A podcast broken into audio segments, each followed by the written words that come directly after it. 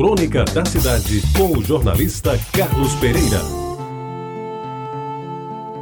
Amigos ouvintes da Itabajara, eu lembro muito bem de uma data, 7 de setembro de 1974.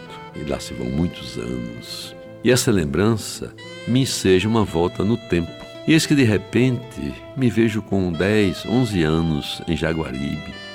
Nos domingos, quando após a missa na Igreja do Rosário, eu ia junto com tantos outros para o Campinho da Cruzada, ali bem atrás do Grupo Escolar Santo Antônio, disputar os famosos torneios de futebol que Frei Albino promovia.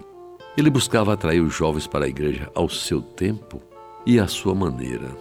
Nem frade completo ele era, pois a gente sabia que ele, por exemplo, não podia celebrar a missa, quando muito ele ajudava a rezar o santo sacrifício. Mas era um alemãozão de quase dois metros de altura por quase um de largura, um verdadeiro armário.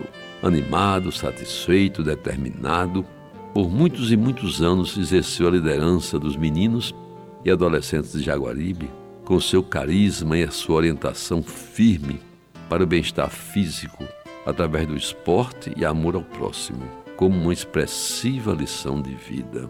Pois bem, amigos ouvintes, quem me conhece de muito tempo sabe que eu já confessei de público. Sempre fui um jogador de futebol medíocre, mas como era aplicado nos estudos e cumpria todas as exigências religiosas, ir à missa, comungar, ensinar o catecismo, ajudar nas celebrações, colaborar na festa do Rosário, etc. Eu tinha meu lugarzinho no time reserva, pelo menos durante alguns minutos. Outros, porém, eram craques de bola e lembro muito bem de Caju, Izinho, Carrinho, Beta, Cláudio Emmanuel, Valdeci, Geninho, Bebeto, Reinaldo e tantos outros, responsáveis pelos melhores momentos dos famosos times da Cruzada de Frei Albino, que, diga-se de passagem, ganhavam de todos os desafiantes, sobretudo quando os jogos eram disputados no campinho da 24 de maio. Amigos ouvintes, quem às vezes ameaçava o poderio da Cruzada era o Ibis da Torre, que tinha Curica como astro maior. Assim mesmo, quando o time de casa não jogava bem, o árbitro, Frei Albino, esquecia os mandamentos religiosos e dava um jeitinho de arranjar um pênalti ou um golzinho em impedimento, contanto que o time visitante não saísse dali cantando vitória.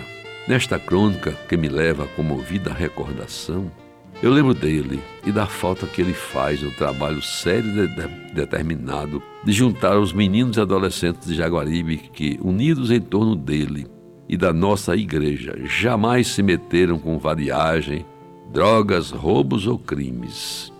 Ao relembrar agora, mais de 65 anos depois, a figura de Frei Albino e o seu trabalho, faço votos para que a sua obra social e esportiva, de inegável valor, tenha continuidade pelos veteranos de Jaguaribe, que um dia foram os meninos de Frei Albino, e com o indispensável apoio de Frei Hermano, ao que eu sei, é o vigário da paróquia.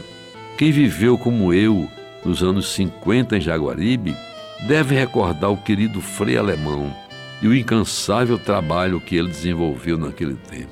Quem sabe, alguns abnegados que com grande sacrifício estão dando sequência à sua obra possam vir a contar com o apoio dos órgãos públicos.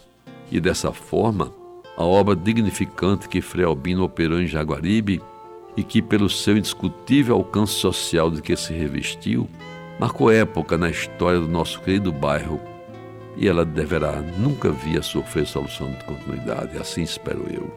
Agora, amigos ouvintes, nesse exato instante em que eu leio estas palavras, eu olho de lado e parece que estou vendo a sua figura ímpar, seu corpo anzio cheio de saúde e de vigor, saindo pela porta da sacristia no final da missa, arrebanhando seus meninos para o campinho da cruzada.